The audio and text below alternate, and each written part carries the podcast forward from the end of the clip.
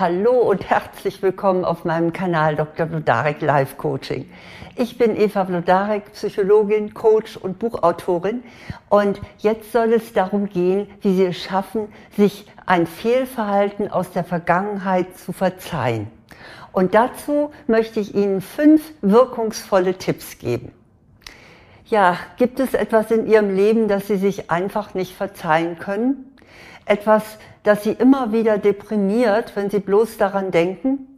Vielleicht, dass Sie einen Freund oder eine Freundin in einer Krise im Stich gelassen haben? Vielleicht, dass Sie mit einer Affäre Ihre Ehe zerstört haben? Oder dass Sie sich nicht genug um Ihre Kinder gekümmert haben, als die klein waren? Oder dass Sie damals nicht Ihre große Chance ergriffen haben? Oder dass Sie sich nicht gewehrt haben, als man Sie ungerecht behandelt hat? Also es gibt viele Dinge, die wir im Nachhinein sehr bereuen. Und ich kann verstehen, wenn sie so etwas belastet. Schuldgefühle sind einfach quälend und sie können auf die Dauer depressiv oder sogar krank machen und das Selbstwertgefühl zerstören.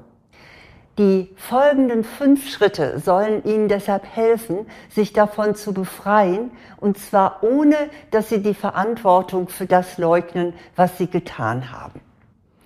Mein erster Tipp ist, verwandeln Sie Ihre Selbstvorwürfe in gute Vorsätze. Die Vergangenheit lässt sich ja nun beim besten Willen nicht mehr ungeschehen machen, egal wie intensiv Sie bereuen, was geschehen ist aber Sie können daraus lernen. Ziehen Sie für sich ein ganz klares Fazit. Was wollen Sie nie wieder tun? Wie wollen Sie sich stattdessen von nun an verhalten? Damit richten Sie Ihre Aufmerksamkeit ganz konstruktiv auf die Gegenwart, anstatt sich so rückwärtsgewandt zu zerfleischen. Vervollständigen für sich den Satz, in Zukunft werde ich nie wieder Pünktchen, Pünktchen und dann schreiben Sie diesen Satz auf. Und schauen Sie immer wieder darauf, wenn Sie wieder das Schuldgefühl oder die Reue packt. Das war mein erster Tipp. Mein zweiter Tipp ist, beichten Sie Ihre Schuld. In der katholischen Kirche ist Beichte ja ein ganz üblicher Vorgang. Aber tatsächlich kann Beichten auch ohne religiösen Hintergrund sehr erlösend sein, wenn man einmal über das sprechen kann, was einen bedrückt. Also schweigen Sie nicht länger aus Scham über Ihre Schuld. Sprechen Sie mit einem Menschen darüber, dem Sie vertrauen können. Und dieser Mensch, der sollte unvoreingenommen sein und er sollte gut zuhören können. Und er darf dann auch nicht dazu neigen, sie zu verdammen oder im Gegenteil so lässig abzuwiegeln, ach, ist doch halb so schlimm. Wenn Sie niemanden in Ihrer Umgebung mit diesen Qualitäten finden, dann beanspruchen Sie professionelle Hilfe. Zum Beispiel bei der Telefonseelsorge. Dort können Sie anonym und kostenlos mit geschulten Mitarbeiterinnen und Mitarbeitern sprechen und auf diese Weise erleichtern sie ihr Herz und erfahren im Gespräch möglicherweise eine neue Sicht der Dinge. Mein dritter Tipp ist, leisten Sie Wiedergutmachung. Ihr Unterbewusstsein ist ein strenger Richter und es kann Sie dazu bringen, dass Sie sich für Ihre Schuld unbewusst selbst bestrafen, etwa indem Sie krank werden oder indem sie ihr Glück oder ihren Erfolg sabotieren. Ihr Unterbewusstsein beruhigt sich jedoch, sobald sie ihren Fehler wieder gut machen. Am sinnvollsten ist das natürlich bei den Menschen, dem sie etwas angetan haben. Bitten Sie ihn um Verzeihung. Vielleicht rufen Sie an oder schreiben einen Brief. Das wird sicherlich nicht leicht, das kann ich mir vorstellen, aber es zeugt von Ihrer inneren Stärke. Und fragen Sie auch nach, was Sie genau tun müssen, damit man Ihre Reue auch annimmt. Nun kann es sein, dass die Wiedergutmachung bei der betroffenen Person gar nicht mehr möglich ist. Entweder weil sie das absolut nicht will, weil sie nicht erreichbar ist oder weil sie vielleicht nicht mehr lebt. Dann suchen Sie sich stellvertretend einen anderen Adressaten bringen Sie ein persönliches Opfer, zum Beispiel indem Sie eine soziale Aufgabe übernehmen. indem Sie Geld spenden oder indem Sie Zeit und Unterstützung schenken. Und tun Sie das dann in dem Bewusstsein, das ist jetzt meine Wiedergutmachung. Das kann die heimliche Bestrafung Ihres Unterbewusstseins auflösen. Viertens, zeigen Sie Verständnis für sich selbst. Wahrscheinlich haben Sie damals durchaus gewusst, dass Ihr Verhalten falsch gewesen ist. Sie wussten zum Beispiel, dass man seinen Partner nicht betrügen sollte oder dass man sein Kind nicht vernachlässigen darf oder dass man der Konkurrenz nicht schaden sollte oder dass man mutig seine Chance ergreifen sollte. Das heißt jetzt aber nicht, dass sie sich deshalb auch besser verhalten konnten.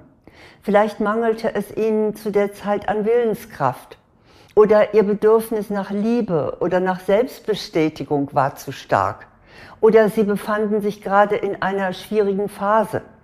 Zu der Zeit haben sie entsprechend ihren Möglichkeiten gehandelt.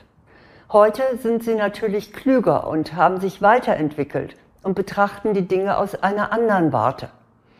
Beurteilen Sie deshalb den Menschen, der Sie damals waren, mit Nachsicht.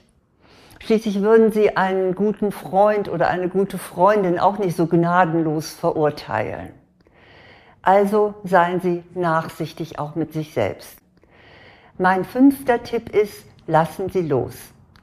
Schon die heilige Teresa von Avila wusste, ständig um die eigene Schuld zu kreisen, ist auch eine Form der Eitelkeit. Also nehmen Sie Ihre Tat ernst, aber nicht zu wichtig. Schließlich geht die Welt nicht unter, nur weil Sie sich falsch verhalten haben.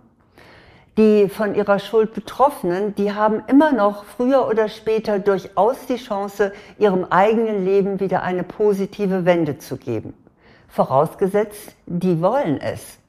Lassen Sie sich deshalb auch nicht dauerhaft zum Sündenbock machen.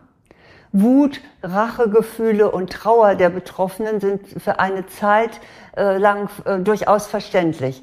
Aber wer sie jedoch wegen eines Fehltritts bis ans Ende ihrer Tage büßen lässt, der will vor allen Dingen Macht über sie ausüben.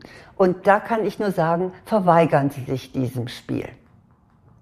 Ja, ich hoffe, dass ich mit diesen fünf Hinweisen Sie etwas mehr in die Lage versetzt habe, dass Sie sich von Ihren seelischen Altlasten befreien können. Ich fasse nochmal zusammen, was da die fünf Ratschläge sind. Erstens, verwandeln Sie das, was Sie äh, gemacht haben, in einen guten Vorsatz. Zweitens, beichten Sie. Finden Sie einen Menschen, dem Sie das gestehen können, was passiert ist. Drittens, leisten Sie Wiedergutmachung. Viertens, haben Sie Verständnis für sich. Und fünftens, lassen Sie Ihre Schuld los. Vergessen Sie bitte nie, keiner von uns ist perfekt. Und als Mensch machen wir immer wieder Fehler. Und wir müssen uns auch immer wieder verzeihen. Also schauen Sie nach vorne. Vielleicht kann Ihnen dabei mein Buch Vertage nicht dein Glück, ändere dein Leben helfen. Das ist im Verlag leider vergriffen. Und da es im Verlag vergriffen ist, ich aber möchte, dass Sie es trotzdem bekommen können, gibt es das jetzt nur noch bei Amazon.